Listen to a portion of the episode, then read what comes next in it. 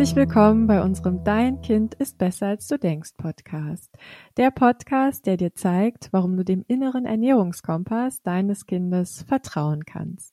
Wir sind Katharina und Julia von Confidimus und immer wieder erreichen uns Anfragen von Eltern, die sagen, ja, wir wissen, dass wir in den letzten Jahren nicht alles richtig gemacht haben in puncto Ernährung und was können wir denn jetzt noch tun, damit unser Kind wieder lernen kann, sich wieder zu spüren und ähm, wie kann ich meinem Kind jetzt noch ein intuitives Essverhalten vermitteln?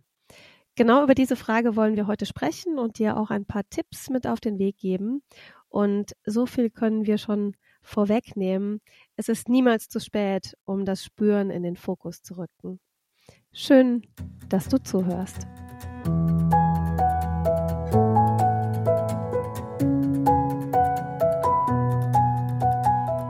Ja, gleich zum Start möchte ich etwas nochmal in den Fokus rücken, was wir beide für wahnsinnig wichtig halten, Julia. Ich denke, du wirst mir da zustimmen. Und zwar, dass es nicht, dass es niemals um Schuld geht. Das ist für uns auch in den Coachings wahnsinnig wichtig, das immer wieder zu betonen, weil wir als Eltern, wir machen es immer so gut, wie wir es gerade können.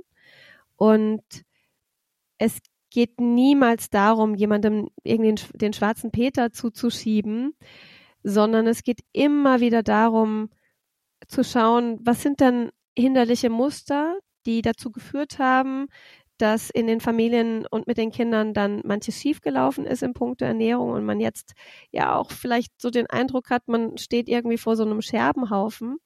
Und ja, dann geht es darum zu schauen, was mache ich jetzt damit und wie kann ich einfach einen Kurs einschlagen, der sich für unsere ganze Familie wieder stimmig anfühlt. Und wie gesagt, es geht einfach niemals darum, jemandem Schuld zuzuweisen. Und ähm, ja, Julia, möchtest du vielleicht mal was so dazu sagen, wann denn in den meisten Familien überhaupt diese Schieflage entsteht? Wie geht's denn meistens los, dass man sagt, okay, hier an der Stelle ist eigentlich ähm, das schiefgelaufen und hat irgendwie einen Kurs eingeschlagen, der jetzt rückblickend betrachtet für uns negativ rausgekommen ist. Ja, also das, was uns mehrheitlich berichtet wird, ist natürlich oder ist ganz, ganz häufig, dass ausschlaggebend ist, dass Ärzte, Kinderärzte sich kritisch äußern zum Gewicht eines Kindes. Das ist uns ja jetzt wirklich schon mehrfach berichtet worden, auch wenn ich natürlich sagen muss, so dieser ausschlaggebende Punkt, der ist natürlich auch immer sehr individuell, aber wir haben eben schon oft gehört, dass Eltern uns sagen, ja, das fing damals an, dass der Kinderarzt sagt, oh, ihr Kind ist da ähm, am, am oberen Rand äh, der Perzentile, da müssen Sie aufpassen. Und dieser Satz, da müssen Sie jetzt aufpassen, der ist natürlich immer assoziiert mit da müssen Sie jetzt eine Regel einführen, da müssen Sie kontrollieren, da müssen Sie aufpassen, dass Ihr Kind nicht zu viel isst. Und es gibt in der Tat eine ganze Reihe von Eltern, die sagen, hey, hätten wir rückblickend es dann einfach so laufen lassen, dann wären wir wahrscheinlich gar nicht an diesen Punkt gekommen, an dem wir heute stehen. Also hätten wir uns damals bloß unbeeindruckt gezeigt von diesen Worten des Arztes und hätten wir diese Kontrolle nicht eingeführt, hätten wir diese Regeln nicht eingeführt, wäre da nicht dieser Fokus gewesen in all den Jahren auf dieses Thema Essen, dann würden wir heute vermutlich nicht an dem Punkt stehen, an dem wir stehen, weil das ist ja ein Fakt, dass Regeln und Kontrolle eine Gewichtsproblematik verschärfen. Darüber haben wir jetzt auch schon sehr, sehr oft gesprochen. Ne? Und ich glaube, jeder, der schon eine Diäterfahrung gemacht hat, auch im Erwachsenenalter, der wird das bestätigen. Und das finde ich immer sehr eindrücklich, wenn Eltern sagen, ja, hätten wir es bloß einfach laufen lassen, dann wäre es nie so weit gekommen. Und vermutlich wäre auch das Gewicht unseres Kindes niedriger, ähm, hätten wir einfach diese Kontrolle gar nicht so, so überhand nehmen lassen. Aber da, und da sind wir wieder bei dem Aspekt der Schuld, ne, was du eingangs gesagt hast, was wirklich unglaublich wichtig ist. Da empfinde ich das schon so, dass viele Eltern unglaublich erleichtert sind, wenn mal jemand sagt, sie sind daran nicht schuld. Ja. Weil eben häufig den Eltern etwas anderes vermittelt wird. Ne? Also es gibt ja auch äh, Berichte von Eltern, die sagen, ja, wir sind dann irgendwie aus der Reha-Klinik entlassen worden und in sechs Wochen hat äh, unser Kind äh, drei Kilo abgenommen und dann wird gesagt, so, und jetzt ist es ihre Verantwortung, dass ihr Kind dieses Gewicht hält. Und sehr schnell werden, wird diesen Eltern dann bewusst, dass das eben nicht funktioniert. Ne? Und dann nimmt das Kind wieder zu. Und dann ist es natürlich die Schuld der Eltern, die es nicht geschafft haben, das Kind in einem angemessenen Rahmen zu reglementieren. Und wenn dann jemand kommt und sagt, hey, es geht überhaupt nicht um Schuld, dass viele das als unglaublich erleichternd äh, ja, ähm, empfinden. Und ich kann das total gut nachvollziehen. Ja, ich würde gerne auch dann nochmal was ergänzen zu dem, wenn die Eltern sagen, ja, hätten wir gar nicht angefangen mit dieser Kontrolle und mit den Regeln, dann wäre es wahrscheinlich besser geworden, als es jetzt ist, wo es wirklich so völlig aus den Fugen ist. Und für uns ist es ja auch gar nicht so, dass man, dass wir einfach nur sagen würden, ja, jetzt einfach laufen lassen. Es hätte ja durchaus auch andere Stellschrauben geben können, wo wirklich was in der Familie ähm, nicht optimal läuft, aber das wird einfach häufig überhaupt nicht erkannt. Also ne, da kommt quasi sozusagen reflexhaft der Tipp, dass man jetzt äh, Kontrolle walten lassen muss. Dabei würden vielleicht andere Dinge einfach viel nachhaltiger wirken. Das heißt, die Kontrolle, die verschlimmert häufig die Situation. Und dann gibt es eben noch dieses, hätten wir gar nichts getan, wäre es nicht so schlimm geworden, wie es geworden ist mit dieser Kontrolle. Aber man hätte ja natürlich auch Dinge möglicherweise positiv äh, tun können, wenn den Eltern da eine Unterstützung zuteil geworden wäre, wo denn überhaupt die Muster liegen, die, die hinderlich sind. Und was ich auch einfach jetzt schon ganz oft ähm, als ja wirklich schon traurige Erfahrung ähm, gemacht habe, ist, dass Erwachsene rückblickend sagen, Erwachsene, die schon eine jahrzehntelange Diätkarriere hinter sich haben, die dann oft sagen, okay, ich habe vor kurzem mal wieder ein Foto gesehen von mir aus der Zeit, als dieser ganze Teufelskreis losging. Und auch wenn ich es damals anders empfunden habe, kann ich jetzt sagen, ich war damals gar nicht dick. Ich war damals gar nicht falsch. Ich habe mich viel dicker in Erinnerung, als ich war, ich habe jetzt wieder ein Foto gesehen, wo ich festgestellt habe, ich habe ein völliges Zerrbild. Also in der Erinnerung war ich auf diesem Bild ein übergewichtiges Kind und jetzt sehe ich dieses Bild nochmal und, und stelle fest, ich war gar nicht dick. Und trotzdem ging dieser ganze Kreislauf los, dieser ganze Teufelskreis wurde losgetreten und es ist dann so traurig und so wahnsinnig schmerzhaft, wenn man sieht, okay, ich habe jetzt jahrzehntelang gekämpft und das Ergebnis ist, dass ich jetzt als erwachsene, gestandene Frau tatsächlich übergewichtig bin. Jetzt bin ich wirklich übergewichtig, aber damals, als das Ganze losging, war eigentlich noch alles in Ordnung. Und das ist natürlich wahnsinnig schmerzhaft, zu realisieren und der Weg ist wahnsinnig weit, wenn man jahrzehntelange Diäterfahrung gemacht hat, so dass es einfach auch wahnsinnig viel Hoffnung macht, wenn man sieht, okay, wenn da jetzt Kinder sind, da ist vielleicht erst seit kurzer Zeit etwas schiefgelaufen. Und das lässt sich einfach so viel besser wieder umkehren und wieder in gute Bahnen lenken, ähm, so dass das, finde ich, schon etwas ist, was sehr, sehr viel Hoffnung machen kann. Absolut, ja. Wobei wir natürlich auch ähm, immer wieder und auch vermehrt Familien erleben, wo tatsächlich auch Kinder schon über Jahre ja zum Teil ähm, streng ja. reglementiert wurden. Ne? Ähm, also wir sprechen da beispielsweise über fünf oder sechs Jahre und die Kinder sind dann eben so zehn, elf, zwölf Jahre alt. Und dann ist es eben häufig so, dass also manchmal ist es ja tatsächlich so, dass diese Kontrolle dann auch in gewissem Maße wirkt. Also man äh, kann sozusagen das Gewicht des Kindes regulieren, ja. Und dann ist es schon auch häufig so, dass Eltern sagen, ja, jetzt ist das Kind 10, 11, 12, es nimmt gerade massiv zu und wir können uns gar nicht erklären, woran das liegt, weil eigentlich haben wir sozusagen hier in dem Mahlzeiten-Setting, das wir hier zu Hause haben, nicht so viel verändert. Und da sehen wir dann eben schon, dass die Kinder, die dann Verzichtgefühle aufgebaut haben, anfangen heimlich zu essen, weil die natürlich auch viel, viel autonomer schon sind mit 10, 11 Jahren als Kinder das mit, mit fünf oder sechs Jahren eben sind. Ne?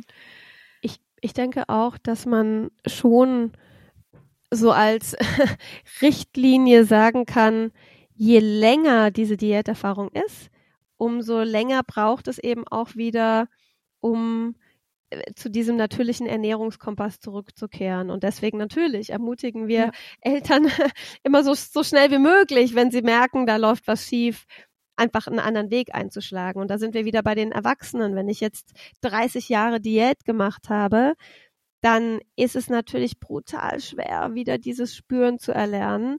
Und im Vergleich dazu ein Kind, das vielleicht seit einem Jahr äh, Diäterfahrung gemacht hat, geht natürlich viel, viel besser. Und so, äh, das kann man sich ja so ein bisschen vorstellen wie bei so einem ähm, wie bei so einem Staudamm, wo einfach dieses Wasser immer gestaut wird, bis dieser Staudamm irgendwann riesengroß ist.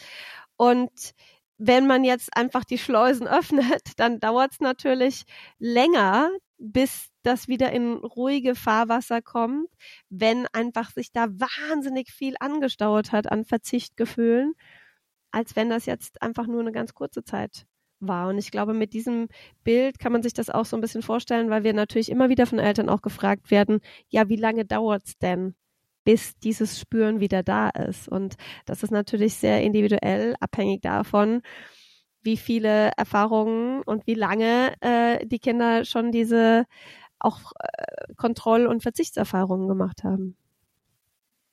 Absolut, ja.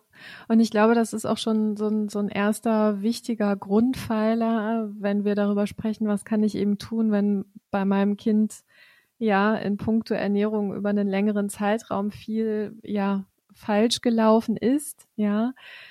Der erste Punkt ist wirklich, sich klar zu machen, es braucht einfach viel Geduld. Ja, vor allem eben bei den Kindern, die vielleicht schon über mehrere Jahre Diäterfahrungen gemacht haben das bedeutet nicht, dass Kinder eine strenge Diät gehalten haben im Sinne von äh, nur so und so viele Gramm Kohlenhydrate. Ich glaube, das ist auch nochmal wichtig, das abzugrenzen, ne? sondern wenn wir von Diäterfahrung sprechen, meinen wir eben eine gezielte Kontrolle, ein gezieltes Reglementieren. Solche Regeln wie es gibt nur einmal am Tag eine Handvoll Süßigkeiten äh, und so weiter und so fort. Ne? Also das sind ja für uns auch Erfahrungen, die wir unter Diäterfahrung subsumieren. Trotzdem, und das hast du eingangs schon gesagt, ganz wichtig, es ist nie zu spät, um das Spüren wieder in den Fokus zu rücken. Das geht auch nach 30 Jahren Diäterfahrung. Ähm, aber klar, je früher man damit anfängt, so wie du es gesagt hast, Katharina, äh, umso besser, weil sich einfach hinderliche Muster, ja, weil die gar keine Chance haben, sich dann so lange einzuschleifen, ähm, so dass wir dann einfach natürlich viel Kraft und, und Geduld aufbringen müssen, äh, um die wieder aufzulösen. Also ich glaube, das ist, das ist ja wie bei allem im Leben irgendwie, ne? Wenn da einmal sich so Gewohnheiten und Muster eingeschlichen haben, je länger das andauert, umso schwieriger wird es, das aufzulösen. Ich kann da eigentlich auch kurz äh, zu mir sagen. Also ich habe ja, ich bin ja nicht äh, mit Diäterfahrungen in der Kindheit äh, aufgewachsen. Ähm, ich habe einfach nicht so gut gelernt zu spüren, aber so diese wirkliche Diäterfahrung, also wo ich dann da auch so richtig drin gesteckt habe, das waren bei mir auch zehn Jahre. Und ähm, ich habe es äh, trotzdem dann Schritt für Schritt geschafft, einfach wieder zum Spüren zu finden. Und von daher ja, kann ich auch aus meiner eigenen Erfahrung äh, Eltern nur ermutigen und äh, bin auch absolut davon überzeugt und sehe das natürlich auch, dass es immer wieder möglich ist, das auch ähm, wieder zu erlernen und zurückzufinden. Ja. Ja, ich glaube, ähm, ja, da sind wir uns beide total einig. also, und ich finde es auch immer wieder spannend, dass wir beide da ja auch so einen Weg gegangen sind. Ne? Also bei mir, bei dir waren es zehn Jahre, bei mir war es ein Jahr, äh, wirklich so richtig krasse Diäterfahrungen. Ne? Ähm, und ja, wahrscheinlich war mein Weg dann, dann ein bisschen kürzer, um da wieder ins gute Spüren zu finden, als bei dir nach zehn Jahren. Ne? Was ich aber Eltern gerne oder was ich euch äh, gerne auch noch mit auf den Weg geben würde, ist ja zum einen, also sich erstmal vergegenwärtigen, hey, das braucht Geduld, das ist ein Weg und das sind kleine Schritte.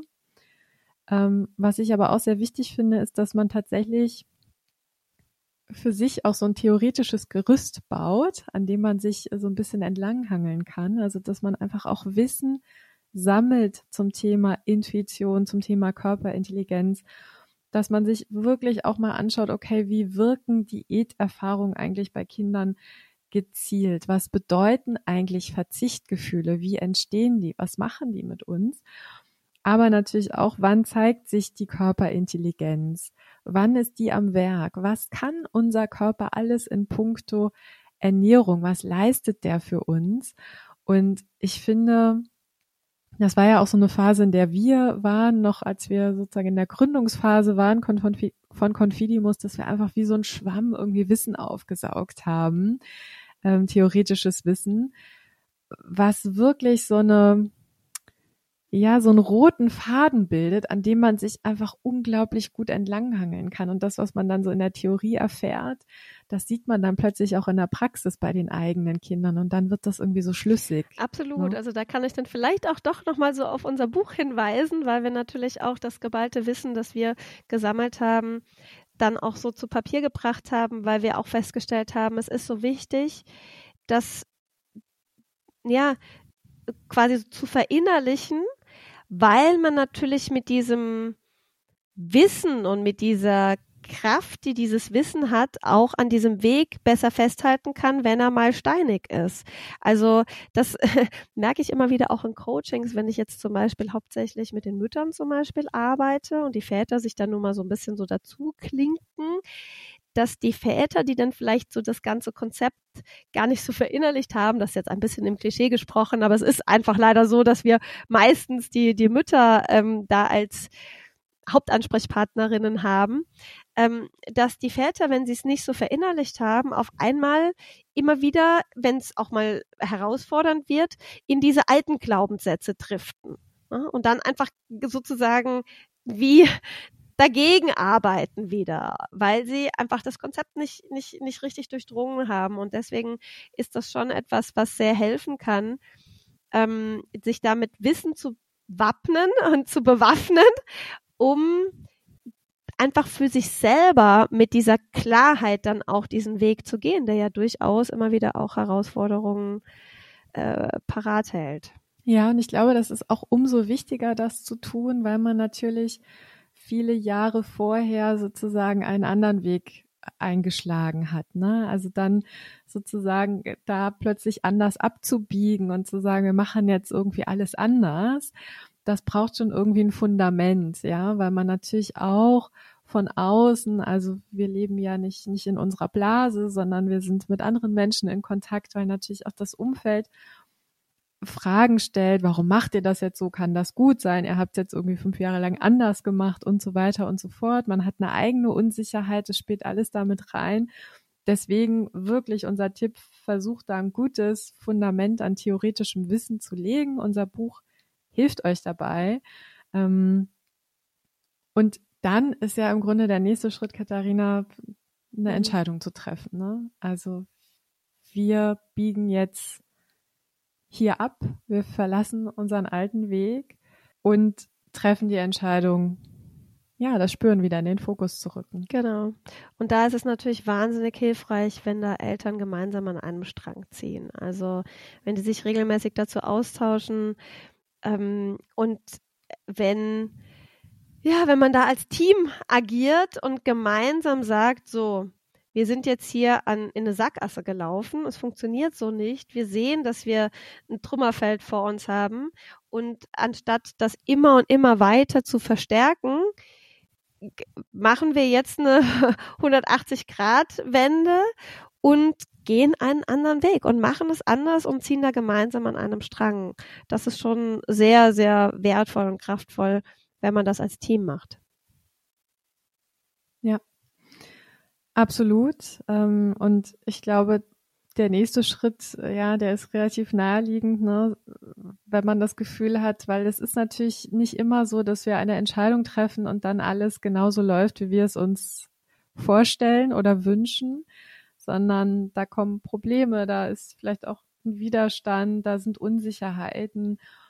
Und bevor man dann die Flinte ins Korn wirft, sollte man auf jeden Fall sich Hilfe holen. Und ich glaube, dass ist gerade bei Kindern, die über viele Jahre schon eine Diäterfahrung gemacht haben, umso wichtiger, weil das sehen wir ja auch schon immer wieder, dass bei diesen Kindern die Verzichtphase sehr extrem sein kann. Das muss nicht so sein, aber das, die Tendenz ist, dass sozusagen da der Verzicht doch sehr, sehr, sehr viel stärker ist und das ist ja auch logisch.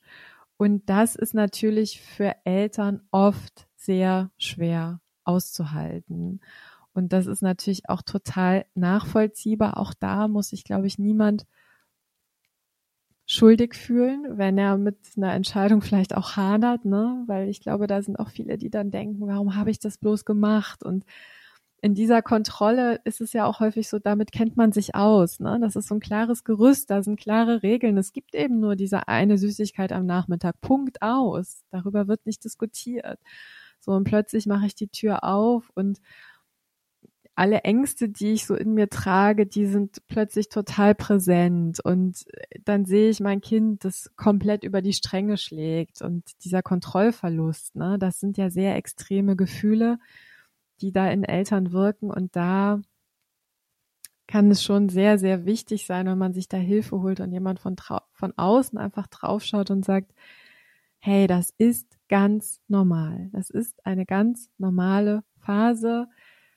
Dieser Verzicht muss abgebaut werden. Ihr seid jetzt auf diesem Weg. Da ist aber im Moment noch eine Schranke und auf der Schranke steht Verzichthunger und wenn der einmal abgebaut ist, dann habt ihr auf jeden Fall schon mal eine gute Grundlage geschaffen fürs Spüren. Nur ohne, dass der Verzichthunger abgebaut ist, wird es schwer eigentlich unmöglich. Ne? Und es ist oft einfach auch, das sehen wir natürlich in unseren Coachings, einfach auch eine moralische Unterstützung. Ne? Also es geht jetzt gar nicht immer nur natürlich auch sozusagen auch um dieses Reflektieren und was können wir anders machen, was können wir besser machen, wo sind die Stellschrauben, wo wir ansetzen können. Das ist natürlich ein großer Baustein, aber ein anderer großer Baustein ist in dem Zusammenhang dann eben diese moralische Unterstützung der Eltern im Sinne von, ihr seid auf dem Weg und es ist nicht ungewöhnlich, dass ihr jetzt gerade vor dieser Herausforderung steht. Und es ist ganz normal jetzt gerade dieser Ablauf, ne? weil sozusagen dieser Staudamm jetzt erstmal naja, diese Schleusen müssen jetzt erstmal geöffnet werden und dann ist es klar, was da kommt. Das ist auch zu erwarten gewesen, ne? dass man nicht denkt, so um Gottes Willen, bei uns läuft jetzt gerade irgendwie komplett aus dem Ruder und es läuft jetzt falsch und so weiter und man fühlt sich dann damit alleine und hat das Gefühl, ich bin die einzige Familie auf dieser Welt, in der es so ist, sondern dass man da einfach diese ja, moralische Unterstützung hat, um zu wissen, wir sind nicht die Einzigen und das ist jetzt ein normaler Vorgang, der jetzt gerade hier stattfindet. Ich meine natürlich, da sind wir wieder ja bei der Frage, wie extrem ist es in der Familie? Es gibt bestimmt auch die, die es ohne Unterstützung schaffen, ne? ähm, wo es vielleicht auch reicht, wenn man sagt, ich lese jetzt mal ein Buch und dann probieren wir das und dann kriegen wir das hin. Das ist natürlich sehr individuell und ähm, ja, ich glaube, das kann man natürlich dann auch individuell entscheiden, aber speziell, wenn man einfach eine lange ähm, ja, Diätphase vorangeschaltet hatte, kann es zumindest einfach eine große Unterstützung sein, wenn man sich da die entsprechende Hilfe holt. Gott, Katharina, wir sind damals einfach so losgelaufen, ne? Habe ich jetzt plötzlich mit jemandem drüber gesprochen, dass ich auch gesagt habe, ja, und dann habe ich gemerkt, das fühlt sich irgendwie falsch an, zu sehen, dass mein Kind jetzt heimlich ist und von heute auf morgen bin ich da irgendwie ins kalte Wasser gesprungen und ja, ich hatte kein Buch und auch kein Podcast. Niemand hat mir gesagt, was richtig oder falsch ist. Ähm, ja, und das hat auch geklappt. Ne? Also manchmal, manchmal empfinde ich mich selber als mutig rückblickend, dass ich da ähm, so losgelaufen bin und gesagt habe, okay, jetzt fallen hier alle Regeln und ich weiß zwar nicht, was passiert. Es gibt mir auch nie, niemand eine Sicherheit, dass es gut enden wird, aber ich vertraue jetzt mal darauf. Ich glaube, wir hatten halt beide den Vorteil, dass wir jetzt nicht irgendwie Ärzte im Rücken hatten, die äh, gesagt haben, äh, ihr müsst jetzt hier aufpassen und so weiter. Also ich habe mir das schon ja. auch gedacht, jetzt bei äh, unseren Kindern, die ja, die noch keinen, also die noch nie ein Gewichtsthema hatten, ne, wo es quasi eher darum ging, okay, ähm, ich möchte diese Machtkämpfe nicht mehr, ne? Also wo ich schon auch dachte, mit einem anderen Päckchen zu tragen, wäre es viel, viel schwieriger nochmal gewesen.